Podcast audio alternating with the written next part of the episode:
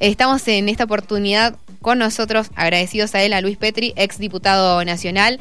Eh, bueno, vamos a hablar de, de, todo un poquito, si tiene de algunos minutos para nosotros. Sí, claro. Eh, ¿Cómo estás, Luis? Gracias. Muy bien, muy bien. Gracias a ustedes por invitarme. No, por Buen favor. día, Eh, bueno, a ver, ¿por dónde podemos arrancar? Si te parece, estábamos hablando un poco de periodismo y demás, pero creo que fútbol se lleva todas las miradas. Sí. Ayer eh, lo viviste con tu hijo al, al sí, Mundial. sí, estuve con Julián, Sí. eh, nos levantamos muy tempranito y la verdad que lo viví como todos los argentinos, Sí. con una tremenda decepción porque teníamos muchísimas expectativas respecto de, del rendimiento de la selección, eh, más allá de que, bueno, en el devenir del juego yo creo que, a ver, hicimos un, un gran primer tiempo, eh, creo que nos relajamos en el segundo, creo que muchos jugadores ya estaban pensando en el segundo partido más que en el primer partido. Fueron tantas las facilidades que nos dio eh, Arabia, no nos habían llegado nunca al arco, eso, eso muchas veces eh, complica la labor de los defensores y del arquero porque están fríos. Este, y en dos jugadas fatídicas y en menos de siete minutos nos, nos clavaron dos goles y, y prácticamente a partir de allí la Argentina se desorientó y, y esto nos coloca este, en una, una situación complicada, pero yo creo que la vamos a sortear porque estoy convencido de que la Argentina va a ganar los dos próximos partidos contra México y Polonia y a partir de allí va a clasificar sin ningún problema, pero bueno, eh, me parece que es un baño de humildad para muchos. Eh, ni Argentina era el mejor del mundo antes de la Copa, ni es el peor ahora que perdió. Hay que, hay que trabajar este, y ahora hay que esforzarse más que nunca. Y como decía Messi, creo que ahora se va, se va a ver de qué está hecho este equipo, ¿no? Ujú. Puedo Coincido. ser comentarista de fútbol ahora. Sí. sí, sí, increíble. Coincido- coincido plenamente, Le vamos te a- digo, ¿eh? Por especialista en seguridad, comentarista relator. Coincido, coincido plenamente. Eh, y recién hablamos un poquito fuera de aire del tema de la tecnología, ¿no? Eh, sos, eh, ¿Te parece que está bien el uso de la tecnología o te parece que ya es demasiado? Como Me encanta, a ver, todo lo que sea el uso tecnológico y que además eh, actúe en tiempo real, me encanta. Lo que sucede es que, bueno, se empiezan a generar polémicas. Por ejemplo, el, el gol de Lautaro, muchos decían que habían dos jugadores de Arabia que lo estaban habilitando y que no fueron contabilizados. Eh, pero más allá de esto, yo creo que hay que favorecer al espectáculo y la fluidez del juego. Entonces, en un futuro mundial, no ahora, está claro que hay que cambiar esa regla y, y- y la posición que se debe tomar es la de los pies, no la del hombro, no la del jopo, no la de la nariz. Este, Claro. La de los pies al momento del lanzamiento de la pelota. Eh, porque, porque de esa manera vamos a, a- a tener mundiales con más goles, vamos a tener partidos eh, con, con mayor espectáculo y no tan cortados como ahora. Claro. Vos fíjate que este, festejamos, este, ¿cuántos? Dos, tres goles. Eh, después nos los terminaron anulando. Y, ese, y el sentido del fútbol no es ese, ¿viste? A- Ayer leía una estadística que me pareció significativa, ¿no? Eh, Argentina ayer en el partido contra Arabia cayó más veces en offside que en todo Rusia 2018. Exactamente, que en toda Rusia. eh, bueno, y eso habla, eso habla de la rigurosidad de la tecnología, pero bueno, pero eso no le hace bien al espectacular. No. Eh, hay que establecer reglas de juego claras, como siempre decimos, reglas, reglas parejas que no son rigurosas. Eh, sin lugar a dudas, estas van a ser las reglas de este mundial, pero está claro que no favorecen el espectáculo, no favorecen eh, lo más maravilloso que tiene el fútbol, que son los goles. Eh, y, y por lo tanto merecen ser por lo menos evaluadas y replanteadas. ¿Tuviste la oportunidad de estar en algún mundial anterior? No, no, Nunca. no está. Bueno, en el del 78, yo nací en el 77 y yo creo que mi, mi mamá, creo que me llevó a algún partido en Mendoza. Creo, no estoy, mi mamá y mi papá. Creo que no estoy tan seguro, pero eh, ese es mi último antecedente mundialista. ¿Y tenés, tenés un pasado deportivo, Luis? ¿Cómo? ¿Tenés algún pasado deportivo tuyo? Eh, ¿Practicaste algún deporte? Sí, sí, sí, de chico eh, jugué al fútbol, patadura, pero, pero voluntarioso, con, con buena pegada. ¿De qué Este, jugabas? eh, y mirá, yo siempre jugaba por el medio, o jugaba de 2, jugaba de 5, de 10 o de 9. Siempre jugaba por el medio. Eh, obviamente nunca fui un habilidoso, fui un No, pero tenés altura para jugar de tronco. central. De 9 de nueve en algún momento me defendí bastante porque soy grandote, entonces ponía el cuerpo, pateaba como un caballo este, y, y ahí rendía bastante bien. Eh, pero no, lo mío nunca fue el fútbol. La verdad que muy, muy discreto, modesto, este, mi rendimiento futbolístico. Y, y- y las últimas veces este, que iba a jugar al fútbol me lesionaba el tobillo, porque tengo el problema de un tobillo crónico que no lo recuperé bien. Mm. Ahora, sí jugué de chico, por ejemplo, el tenis. Entonces, y ahí competí y, y lo aprendí a jugar bien, lo jugué hasta los 13, 14 años. Y ahora de tanto en tanto de hobby o una vez a la semana juego.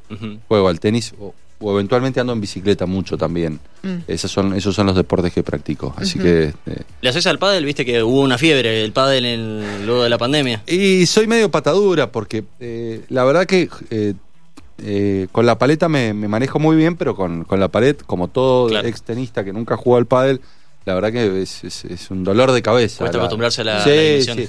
Yo veo a mis amigos que juegan paleta pelota y la verdad que se la escocen con la pared. Claro. Este, o, o algunos amigos que jugaron al tenis, pero que ya hace mucho tiempo que juegan al pádel y les va muy bien. Yo que he jugado muy poquito al pádel, eh, ando muy bien de volea, ando muy bien esmachando, de drive, de revés, pero cuando llego a la pared, por Dios, es, eh, tengo que ir al psicólogo.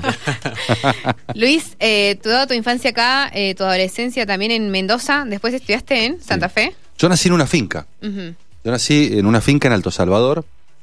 Eh, a los tres años nos, nos mudamos a la finca de mi abuelo. A metros, a metros de, de una bodega. Esa bodega se vendió en el 89. Pero nací en el interior en el- del interior de Mendoza, en, a 5 kilómetros de San Martín, en Alto Salvador. Eh, todos mis estudios primarios y secundarios los hice en San Martín. Eh, eh, estudié en escuelas públicas, en escuelas privadas. Terminé la secundaria en una escuela pública. La verdad que tuve una experiencia maravillosa, tuve compañeros fabulosos, que aún seguimos en contacto. Este, y después en la universidad sí me fui a Santa Fe porque mi hermano estudiaba en Santa Fe y es como que me enchufaron este, y me hicieron estudiar allá. No me quejé. Eh, y a los 23 años volví y ya me quedé en Mendoza. Este, incluso cuando, cuando me tocó estar en el Congreso de la Nación, siempre viví en Mendoza. ¿Te Eh, recibiste a los 23? a los. Sí, claro, a los 23. Exactamente. O sea, me recibí. la carrera en tiempo. Me recibí, claro. Yo, yo me recibí en noviembre del 2000. Exactamente. Justo, ¿sabes por qué me acuerdo? Porque me recibí el día que, Cop- eh, que Boca ganó la Intercontinental. Mira vos. Oh, ¿Te fastidio. dolió? No, me dolió. Fue dije, bueno, una de cal y una de arena. ¿viste? Glorioso día. ¿eh? Para nosotros es espectacular. el- Ese día me recibí, este, rendí la última materia, eh, sociología, recuerdo, y justo ganaba Boca la Intercontinental con Palermo, creo, no me olvido más. Porque, bueno, era, era la contradicción de un día feliz porque me recibía y por el otro lado... No lo tomaste como una señal. No, no, no, no. Te volviste a Mendoza, eh, empezaste a ejercer bueno, tu, Sí, tu claro. carrera de Derecho, fuiste Sí, abogado. sí. ¿Y en qué arrancaste? ¿Con- ¿Cómo Y arrancaste? mirá, lo que pasa es que yo vengo de una familia que tiene un estudio familiar. mi mamá, que ya falleció, abogada. eh, mi papá, abogado, que todavía ejerce. Mi hermano, abogado. Mi hermana, contador. Entonces, eh, ellos, ellos tienen un estudio familiar e inmediatamente me inserté en el estudio. Ni bien, ni bien me recibí a los, a los dos meses, después de unas vacaciones merecidas por haberme recibido. Me agarraron, me pusieron 300 expedientes, me dijeron, toma, acá, acá toma, acá litigá. hacete cargo. Litigá. Este, Vos que estuve- estás nuevo. Claro, y estuve un tiempo litigando, mucho tiempo, hasta que, hasta que mm, eh, abracé la política en la función pública como legislador. Y bueno, y ahí ya consideré que era incompatible el ejercicio de la profesión con, con, con la política, ¿no? Uno no puede ser político part-time fundamentalmente cuando está en la función pública. Uno tiene que dedicarse el 100%. ¿Cuál Porque fue? Esa es la, eso es lo que espera la ciudadanía, que los políticos estén al servicio de ellas el 100% de su día eh, abocados a resolver sus problemas, ¿no? Em, ¿Cómo empezaste? Claro. ¿Cómo, ¿Cómo fue tu, tu, tu, debut de tu en la política. El debut a los 14 años, vos sabés que eh, así como yo tengo como hobby la cocina o la fotografía, Mirá. mi papá tenía como hobby la política. Ujú. ejercía la profesión, pero tenía como hobby la política. Entonces, a, a todos nos inculcaba ese hobby. Y a los 14 años empecé a militar este, en el 91, una campaña difícil para el radicalismo. Nosotros veníamos de, de- del 89 con Raúl Alfonsín, donde había dejado el gobierno anticipadamente. Este, en, en Mendoza gobernaba Bordón. Este, iba a venir Gabrieli en ese momento. Y ahí es donde yo comienzo a militar. Y, y la verdad que ahí descubro mi gran, mi gran pasión, ¿viste? Entonces, milité durante muchísimo tiempo, hice, hice prácticamente toda mi vida secundaria militando en política, este, que, era, que era apasionante y reafirmando mis convicciones, ¿no? Así que fue una, una etapa muy bonita. Después eh, la continué en, durante toda mi vida, particularmente en mi vida universitaria. Aflojé un poco la militancia, colaboraba así con las organizaciones estudiantiles, la Franja Morada, pero no era una militancia activa fuerte porque porque lógicamente mis padres hacían mucho esfuerzo para que nosotros estudiáramos. y, y, y vivir en Santa Fe era caro, entonces, entonces eh, yo no podía darme el lujo de estar 10 años eh, eh, en la facultad. Claro. Tenía que recibirme rápido y volverme. Además me quería volver, extrañaba mucho, así que este, intenté colaborar, sí, con la gente de la franja, en todo, en, la- en las elecciones, fiscalizando, ayudándolos, porque claramente tenía el corazoncito radical, pero todas mis prioridades estaban puestas en el estudio. Em, ¿cómo- después, bueno, de tantos años que han pasado y ahora te tomas este 2022 de esta manera, de todas maneras sos uno de los más jóvenes referentes o no dentro de- del partido. Bueno, sí, el radicalismo necesita renovarse. Yo siempre digo, ah, es, es una, es, un, es un problema que tenemos como partido, que yo lo veía en la Cámara, eh, veía otros partidos que, que- que presentaban figuras jóvenes. El radicalismo en la Cámara de Diputados de la Nación, el promedio de edad era de 55, 60 años. Yo decía, nosotros tenemos que mostrar una nueva generación de políticos, ojo, de- sin, sin ir en contra de, de estos grandes políticos que, que hicieron y dejaron mucho, pero, pero creo que hay una necesidad de que el radicalismo muestre figuras nuevas, eh, muestre caras nuevas, muestre nuevas formas de pensar y, y- y de resolver los problemas de la gente, ¿no? Entonces, este, me parece que es importante avanzar en un proceso de renovación que le va a ir muy bien a la política argentina. este, no solamente del radicalismo, sino de todos los partidos políticos. Me parece que hay que renovar ideas y personas. No alcanza con renovar personas porque por ahí te encontrás con jóvenes envejecidos que tienen el pensamiento de personas de 80 años. Y por ahí te encontrás con gente grande que tiene pensamientos este, muy modernos. O jóvenes que quizás no tienen la preparación suficiente todavía. Bueno, quizás, ¿no? se Quizás tienen que tienen- formar. sí. Masivamente quizás pueden... A mí me preocupa mucho, mucho que los jóvenes, yo estoy recorriendo la provincia y, y muchos se quieren ir de la provincia. Esto es, muchos, muchos ven que la Argentina es inviable, entonces dicen, hay que irse a otro país. Yo tengo un hijo de 15 y, muchas de las conversaciones que tienen con sus amigos es, ¿a qué país nos vamos a ir cuando nos recibamos? Porque ven que la Argentina viene de crisis recurrentes en crisis recurrentes, que, viene arrastrando los mismos problemas de hace 70 años, que tiene problemas de inflación, que tiene problemas de déficit, que tiene problemas de desempleo, de inseguridad, que cada vez la calidad educativa este, decrece y es peor. Entonces, este, empieza a pensar que hay que buscar un futuro en otro país y creo que el gran desafío de, nuestra generación y de las generaciones que vengan es, es generar un umbral de esperanza, es, es decirles, miren, vamos a generar las condiciones para ser un país normal. No quizás el sexto país eh, del mundo como éramos en mil- 1908 y hasta 1945, pero por lo menos un país normal, que no tenga inflación, que no tenga inseguridad, que tenga una educación de calidad, que tenga una economía que te permita tener previsibilidad, que eso es lo que quiere hoy la gente, ¿viste? Porque la gente lo que quiere es, a ver, pensar que, qué va a hacer a 5 a 10 años. En la tener Argentina, certidumbre. Claro, en la Argentina no puedes pensar qué va a pasar al, al mes que viene, no sabes qué va a pasar al mes que viene. Vos fíjate que cuando nosotros éramos chicos, el, el dicho popular es, o por lo menos eh, lo que pasaba en mi casa es que mi abuelo le decía a mi padre, la mejor herencia que te puedo dejar es eh, La educación. el título, la educación, exactamente. La educación era la mejor herencia que un padre le podía dejar a un hijo. Y era esa, esa suerte de movilidad social ascendente, ¿no? Vos estudiabas y de alguna manera ibas, a tener- ibas a tener posibilidades de progreso. Eh, hoy cuando vos hablas con un chico, con un padre, eh, el padre te dice la mejor herencia que le puedo dejar a mi hijo es la doble ciudadanía, para que se pueda ir a, a Europa y, y no ser extracomunitario y no tener problemas para trabajar. Entonces, yo creo que esa lógica tenemos que cambiar en el país y para eso tenemos que resolver los problemas y yo creo que se pueden resolver. Pero para resolverlos hace falta tres cosas, un plan, decisión política y mucha firmeza, mucha firmeza, porque claramente eh, si vos resolvés los problemas de la gente vas a tener muchísima conflictividad. Porque si vos, yo les pongo dos ejemplos. Si vos resolvés el problema de los planes sociales, que todos hemos visto, que en muchos casos hay estafas millonarias porque los cobran personas que cobran dólares, que tienen bienes personales, personas fallecidas, este, pero además hay una cuestión que es central en la cuestión de los planes sociales. Se ha privatizado la política social de este gobierno. ¿Por qué? Porque no la maneja el Estado, no la maneja el gobierno nacional, no la manejan los municipios, no la maneja el gobierno provincial, la manejan organizaciones sociales. Pérsico, Grabois, el chino Navarro. El gobierno se ha desentendido de la política social y la ha trasladado a los movimientos sociales. Si vos cortás con ese gerenciamiento privado y pasás a gerenciarla públicamente y además le pones temporalidad y además le pones condicionalidad porque le decís te tenés que reentrenar para el trabajo, tenés que tener terminalidad educativa, tenés que cumplir alguna contraprestación, va a haber conflictividad. Sí, seguro. Es decir, se van a parar los movimientos sociales, pero hay que hacerlo y hay que bancársela. Si vos vas contra los gremios y decís, che, no contra los gremios, pero decís, che, quiero una reforma laboral y una reforma sindical. Y quiero que haya libertad sindical, para que cada afiliado elija si quiere pertenecer a un gremio a otro, si no quiere pertenecer a ninguno. Y seguramente se te van a poner de punta, pero en algún momento hay que hacerlo.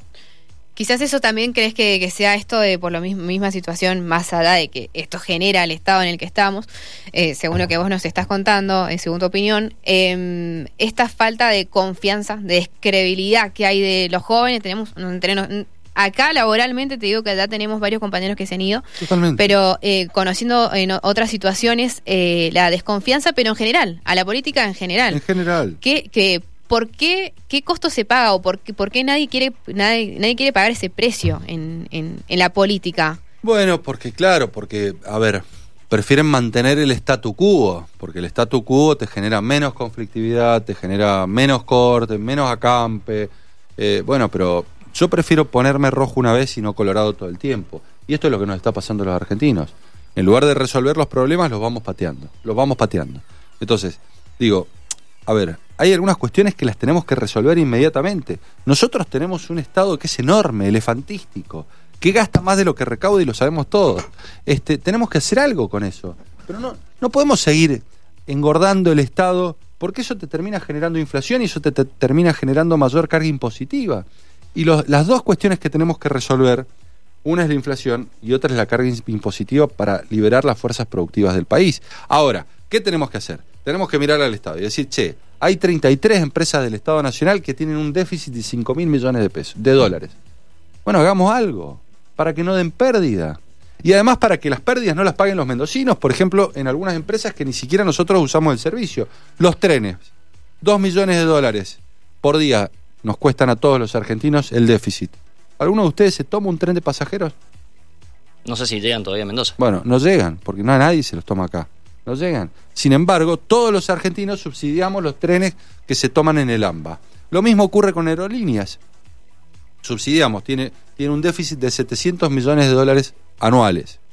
Este, y la terminamos subsidiando y la terminan pagando los que se suben en los aviones de aerolíneas y los que no se van a subir nunca. Entonces, yo no niego que aerolíneas pueda ser del Estado y, y sea una línea de bandera. Ahora, que no de pérdidas, que ajuste su plan de negocios a, lo, a, los resultados económicos que tiene, porque si no, en definitiva, no vamos a salir más. O te pongo otro ejemplo. Te pongo otro ejemplo. Eh, la Biblioteca del Congreso de la Nación, 1.500 empleados.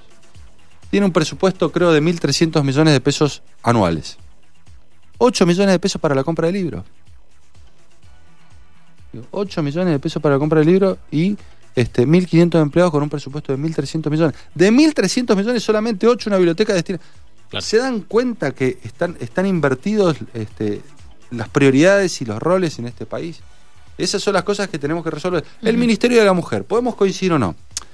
Pero en lugar de gastar 51 mil millones de pesos el gobierno nacional en un Ministerio de la Mujer que tiene 1.048 empleados, dáselos a las provincias, dale esos recursos a los municipios, que son los que actúan en la última milla a la hora de asistir a las mujeres que son víctimas de violencia, que tienen problemas este, de discriminación o de género. Pero no un, un, un, aparato, una estructura que está alejada, que, que, no está a disposición de, por ejemplo, las mendocinas que, que sufren o, son víctimas de violencia necesitan políticas de género, ¿no? Eh, Se entiende lo que lo, lo, lo, que estás ahí eh, charlando sobre las gestiones y demás, que bueno, son, son cambios muy, muy profundos, son modificaciones que, que, van a llevar años. Eh, ¿Y qué, qué, hacemos con los salarios? Porque la principal preocupación de hoy en día son los salarios, básicamente ¿no? eh, la, que, que la, el mendocino, el argentino no llega. No llega a fin de mes. Bueno, pero Tiene por que supuesto, tener más fíjate, de dos trabajos. Fíjate, fíjate, lo que pasa. Fíjate, es, es muy cierto lo que vos decís, Mayra. Se hizo un relevamiento tenés 170.000 mendocinos con problemas de empleo. 40.000 son desempleados. 40.000 son desempleados. Y 130.000 son personas que tienen un trabajo, pero como vos decías, no llegan a fin de mes. No les alcanza. Estamos viviendo en una época donde trabajadores registrados, donde trabajadores registrados, trabajando ocho horas todos los días de la semana, los días laborables de la semana, son pobres. Y allí donde se producen verdaderas asimetrías, yo tengo un dato para que ustedes se den una idea, fíjense, en el día de ayer se publicó cuál era el salario mínimo vital y móvil, ¿no? Sí. Entonces se dijo que era 68 mil pesos a marzo, ¿no? ¿Te recuerdan ese dato? Sí. Bueno, fíjense esto, y esto habla de la Argentina que tenemos que corregir. Un trabajador a marzo va a cobrar 68 mil millones de, de- de pesos. Una pareja con tres hijos que vive de planes sociales cobra 9.795 por cada hijo con AUH. 9.795. 25.000 por la tarjeta alimentar. Y 28.950 por los planes Argentina Potenciar Trabajo. ¿Cuánto se lleva mensualmente esa pareja? 112.285 pesos. Más que el salario mínimo vital y móvil. Estas son las cosas que tenemos que corregir en este país, porque si no los estímulos están invertidos. Luis, ¿te quedás un ratito Sí, más? me quedo un. Eh, vamos a un audio. Sí, ponete por favor los auriculares, así escuchamos un audio de los oyentes y después nos vamos a la tanda y volvemos con Luis Petri.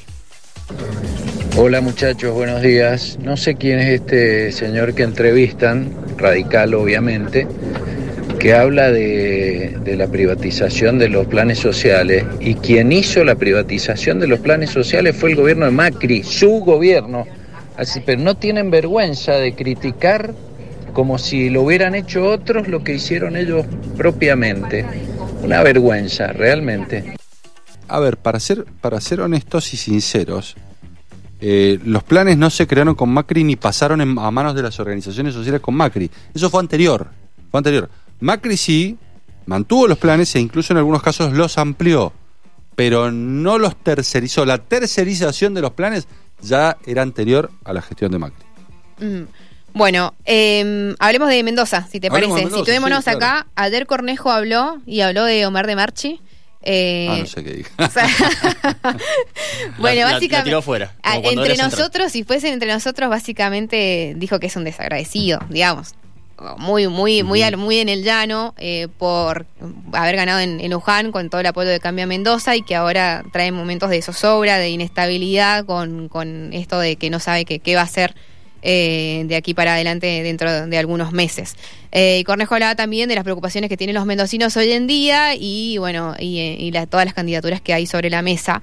Eh, que por el momento, bueno, eh, mm, fuertes te tenemos a vos, te tenemos a, a Tadeo, tenemos a, a Orozco, a Ulpiano. ¿Cómo se llevan entre ustedes? ¿Qué pensás de esto también y cuál es la relación con el Está PRO? bueno, está buenísimo que haya mucha oferta electoral y, y que haya competencia y que haya debate. Mendoza necesita que debatamos propuestas. Mendoza necesita que haya candidatos que digan cosas, que le digan a los mendocinos qué quieren hacer y cómo lo van a hacer. Me parece que eso es clave. Tenemos buena relación con, con- los candidatos de Cambia Mendoza. Este, cada uno con sus matices, cada uno con sus antecedentes, con su historia, eh, pero, pero buena relación y un objetivo común. En mi caso particular, yo quiero gobernar Mendoza porque la amo esta provincia y porque creo que tiene un potencial enorme y que necesitamos transformarla. Transformarla en, en materia económica, mejorar la seguridad, mejorar la educación, mejorar la matriz productiva para generar empleo y, ayudar a resolver los problemas, que algunos son nacionales, pero otros podemos hacer mucho desde la provincia para resolverlos, como el tema de la seguridad o como el tema de la educación, ¿no? Este, me, parece, me parece que es clave pensar no solamente la Mendoza de los próximos cuatro años, sino la Mendoza de los próximos 15 años. ¿Por qué? Porque hay obras de infraestructura que necesita la provincia que quizás no se van a votar en cuatro años, pero que este, quizás se cumplan en, en seis u ocho años, pero, pero que tienen que sentar las bases para que la provincia definitivamente esté eh, en un escalón mucho más arriba de eh, las provincias del interior del país y sea un, un polo tecnológico, económico, productivo y educativo de- de- del oeste argentino y por qué no de la Argentina. ¿Y qué? mm, Perdón. ¿Cómo? No, sí, le iba a preguntar- ¿Cómo? Porque, por ejemplo, el tema de vitivinicultura. Bueno, hace poco tuvimos las heladas. ¿Qué Mira, hacemos con la agricultura, no, con la ganadería? yo- que ya hacemos lo, que- lo que está agua. pasando yo te, yo te actualmente. pongo, yo te pongo algunos ejemplos que te cambian, que te cambian la vida de una provincia. Si vos enseñás, y esto, escúchenme, si vos enseñás inglés desde jardín hasta quinto año, le cambias la vida a, a los chicos que estudian en las escuelas públicas. ¿Por qué? Porque muchos de esos chicos no van a tener estudios universitarios o terciarios. Pero sin lugar a dudas, muchos de esos chicos se van a poder insertar rápidamente en el sector del turismo, sea en la gastronomía, sea en la hotelería, sea en los servicios turísticos, que lo único que te exigen como requisito excluyente es que vos sepas inglés. Que vos sepas inglés. Si vos en materia de, este, en materia de seguridad haces anillos inteligentes para eh, en, cada uno de los ingresos o egresos a las ciudades, estableces controles biométricos, pones taser, incorporás tecnología, capacitás a los policías, este, incorporás sistemas predictivos a la hora de eh, generar el patrullaje, más algunas leyes que son de mi autoría, como por ejemplo la ley del registro de ADN que la implementó Alfredo y que fue este, un golazo, o el defensor del policía, o la ejecución de la pena, que es de mi autoría, para que cumplan toda la condena dentro de las cárceles.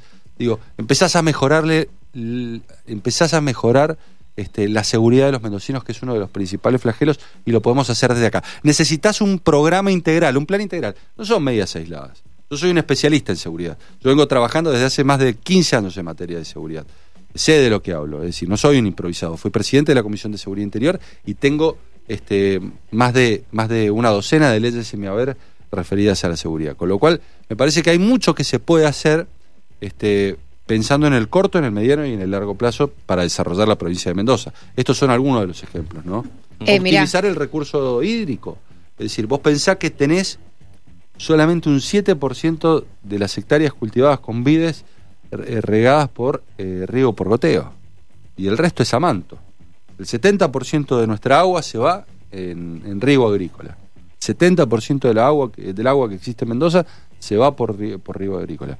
Y solamente de ese porcentaje, un 7% es por riego por goteo. Tenés que mejorar la eficiencia en el manejo del agua. ¿Para qué? Para garantizar mayor cantidad de superficies irrigadas y para hacer un mejor aprovechamiento. Eh, mira, te voy a leer algunos mensajes, eh, algunos felicitándote, otros no tanto, Otros no otros tanto. con mucha crítica. Pero bueno, Buenos días, ¿qué opinión recibidos. tiene eh, sobre los salarios docentes y del personal de salud? Bueno, hay que mejorar el salario docente, pero ¿cómo lo vas a mejorar? Lo vas a mejorar si reestructurás el Estado. ¿Y cómo vas a reestructurar el Estado? Y vos, y vos tenés que, vos tenés que, a ver, priorizar aquellos sectores que son esenciales.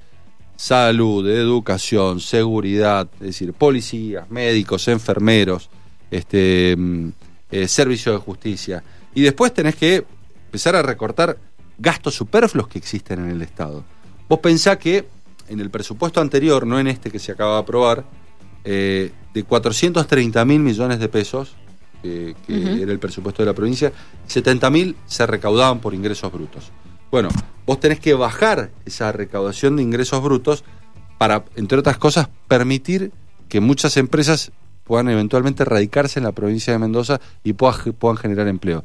Pero a la vez, tenés que hacer una profunda reforma tecnológica del Estado.